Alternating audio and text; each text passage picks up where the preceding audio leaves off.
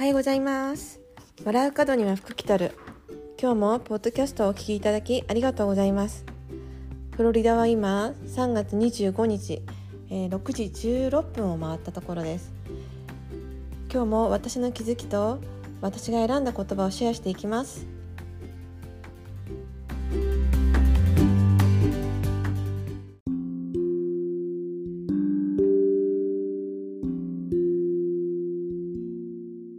はい、えー、今日の気づきなんですけど今日の気づきは昨日ちょっと聞いた言葉で、えー、理解してもらおうとしないこと。でこれを手放したらあの楽に生きられる。例えばその理解してもらおうと思って相手を責める。こうどうして私の気持ちが分かってくれないんだろうとかどうしてあのこう,、うん、こうこう思ってることを気づいてくれないんだろうとかこうなんかこう相手に対して周りに対して求めてることってないですか、えー、私は去年その、まあ、ロックダウンに入る前夫だったりとか、えー、自分のお母さん親にだったりとかそういうことを結構求めていたなって、まあ、それしかなくそれを求め続けていたなって思ったんですね。でじゃあその時私の心の状態ってどうだったかなと思うと心からそのハッピーではなかったなんかこう誰かに期待して自分の今の現状が悪いのはこのことがあったからだとか過去にこういうことがあったからだとかあの自分がこうなんていうのかな自分のことを愛せないのは自分はこうだから相手がこう自分のことを愛してくれなかったから自分は自分を愛せないみたいなこう誰か誰かがあってからの自分がで何々できないみたいなこうだったからこうできないみたいな。でこれってなんかもったいないことだなって気づいたのが私はその瞑想をするようになってからだったんですね。である方のガイデッドメディテーションをしている時にあのー許容するとか許容する自分が受け皿にな受け皿になってその許容する、うん、で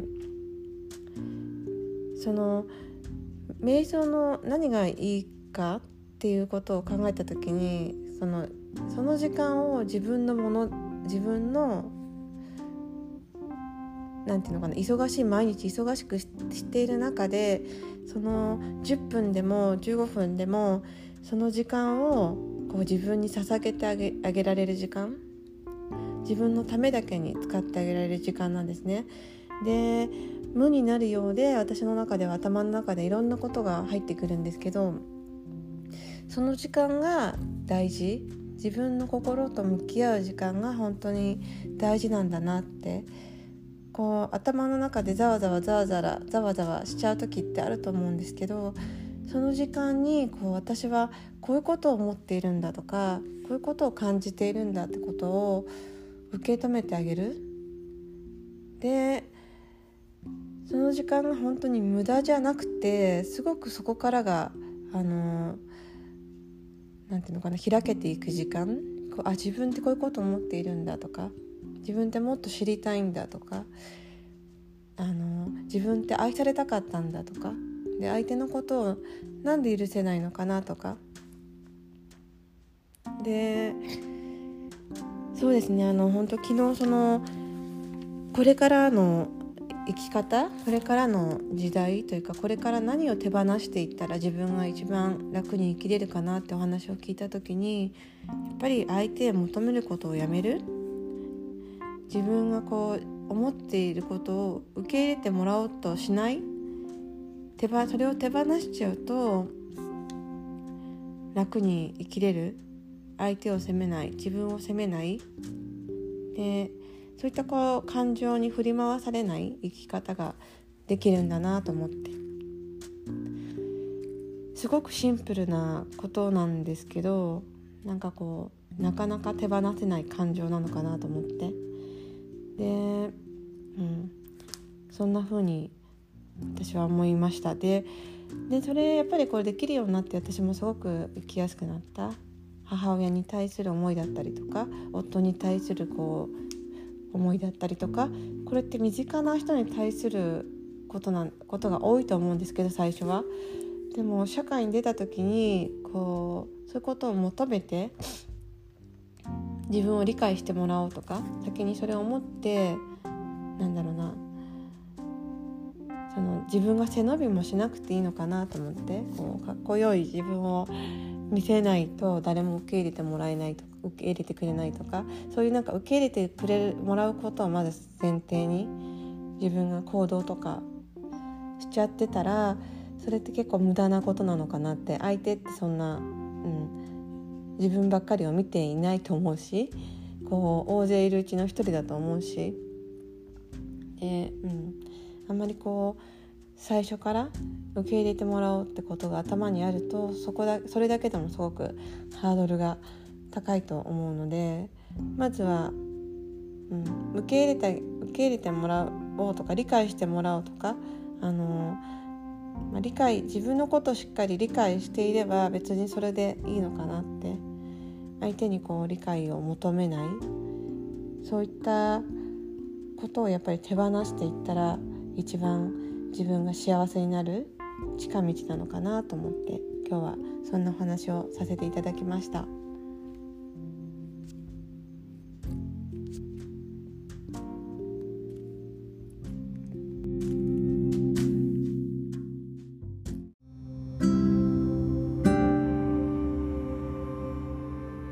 はい、えー、それでは私が選んだ言葉をシェアします真面目にコツコツと努力したすることは大切ですが真面目さよりも器用さの方が大切です。努力は無駄にはなりませんが報われないことはある。今の自分の努力は本当に必要なものなのかはよく考えてみよう。努力するから報われるのではなく必要なものを揃える揃えるから報われるのだ。努力は美徳ではない、えー、アトラー心理学サロン。はい、えー、これ本当に私よくわかるんですけどなんかこうコツコツやってる自分かっこいいなとか なんか私これだけやってますみたいなことをアピールしてた時期が絶対にあるんですよ。若い頃。認めてもらいたいから誰かに。あのでそれが認めてもらうイコール成功ではないなってことに本当に今ならわかるんですけどあの時ってこうなんかこれだけやってますとか私こんな自分なんですみたいなすごく苦労してるんですみたいな言わないけどアピールしてたなって。すごく痛い自分なんですけど本当に隠隠れたいみたいな穴があったら隠れたいような20代後半、うん、なんか仕事もプライベートも必死にやってますみたいな。でやればやるほどなんかこうなんていうのかななりたい自分から離れていくみたいな時期がああった、まあ、そんなことを通してこの言葉が本当にあのストーンと入ってきたんですよ。でなんかこう、うん、美徳？本当に美徳だ美徳だなと思ってあの努力って美徳に見える？じゃあそこに器用さが私は全くなかったんですね。器用じゃなかった、まあ、こうやって本当に自分を許せたっていうのも40代になってから自分の悩みを誰にも相談しないで生きてきた40年近くがあってで今だったら本当になんなんてもったいないことをしてたんだって思うんですね。これだけ本当に素敵な人たちが私お話聞いて聞きたいなと思う人たちがたくさんいることに自分が気がついて本だけの世界の中にいた自分理想だけの自分がいたんですけどその20代後半から、えー、40代でそのなるまで本当になんかこうなんか理想ばっかり追っかけてたなと思って。あのブックスマートになってこう知識知識だけを頭に入れて経験を避けてきたんだなってこう人人との会話だったりとか人との出会いだったりとかその自分が傷つきたくないってことを優先してなんて無駄だったのかなって思う、まあ、でもそういう時間があったからこそ今そうやってあの出会いだったりとかあのその器用に生きて器用にどうやってなれ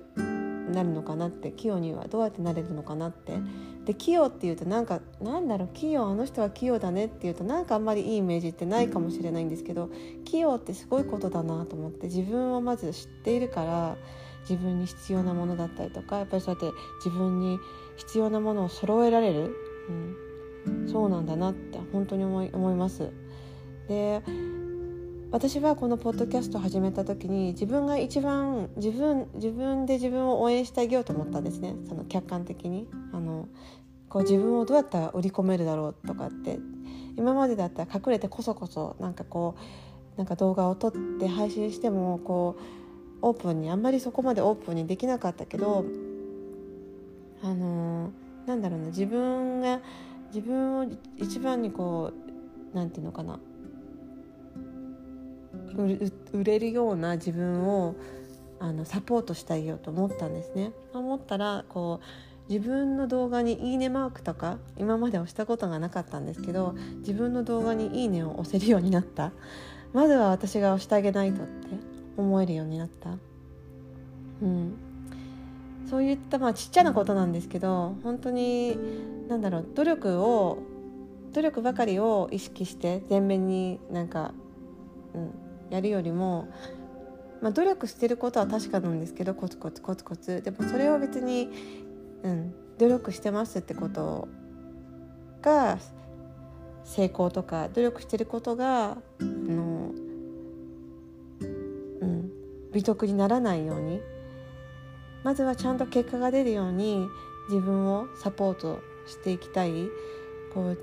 人とつながることだったりとかどうしてこう私がポッドキャストを始めたのかなって思ったらやっぱり最終的には誰か一人でも多くの人に届け届けられたらいいなってことで自分の今のやってることがその将来につながっていきたいそういった気持ちでやっているので、まあ、これを何だろうちゃんと器用に自分がそういうふうに器用に生きていかないと本当にその努力さえも報われないんだなってことに気がつきました。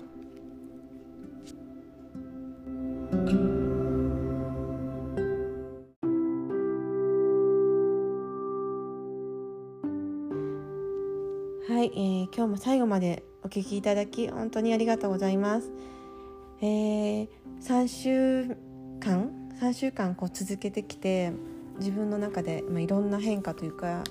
まあ、行動もだんだんと変わってきたし、あのー、なんか無駄なようなことってないなと思って本当に。無駄ではないなって一つ何かこう始めてみたらそこから自分のそのなんだろう起きる時間も変わりあの夜の過ごし方も変わる。何が自分に必要なのかなってことにフォーカスできたりとかあとそのためにどうしようかなとか何を勉強したらいいのかなって誰に聞いたらいいのかなとか誰と話したいのかなとかそういったこと全てがなんかなんかこうつながっていく。で今こう何かやることがないと思って悩んでる方あの本当に自分の興味があることとか本当に自分の好きなことを一番に優先してあげていいのかなってそこから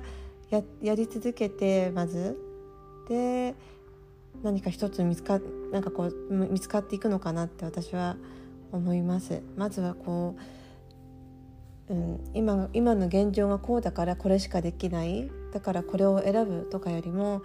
なんか自分ってこういう人だから自分ってこうだから